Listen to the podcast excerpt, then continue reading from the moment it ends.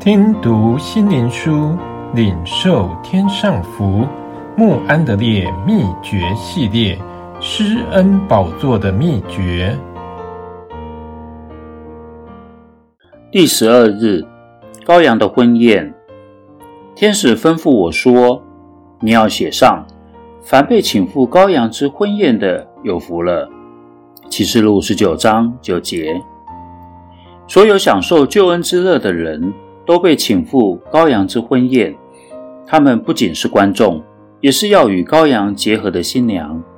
我们再往下读，就可看到有位天使说：“来，我要把新娘，就是羔羊的妻子，指给你看。”他又指出从天而降的圣城耶路撒冷，城中有神的荣耀，蒙恩的人们要在城的光中行走。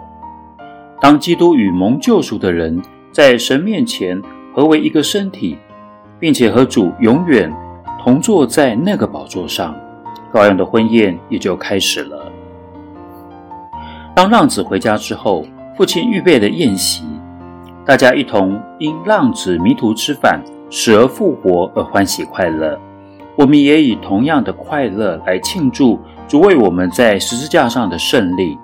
神因此彰显他的荣耀，启示他的慈爱。我们也了解一切过去的事。当我们被邀请参加一个名人的婚礼，我们必须穿着适合的衣裳。那些参加羔羊婚宴也需要有喜乐的心。哦，神的孩子，假如你喜乐地珍惜参加羔羊婚宴的盼望，你是否每天使用亲近施恩座的特权？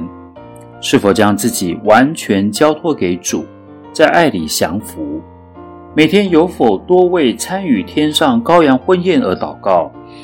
不要单单预备自己，而且也要带领人参加这永不改变的爱之婚宴。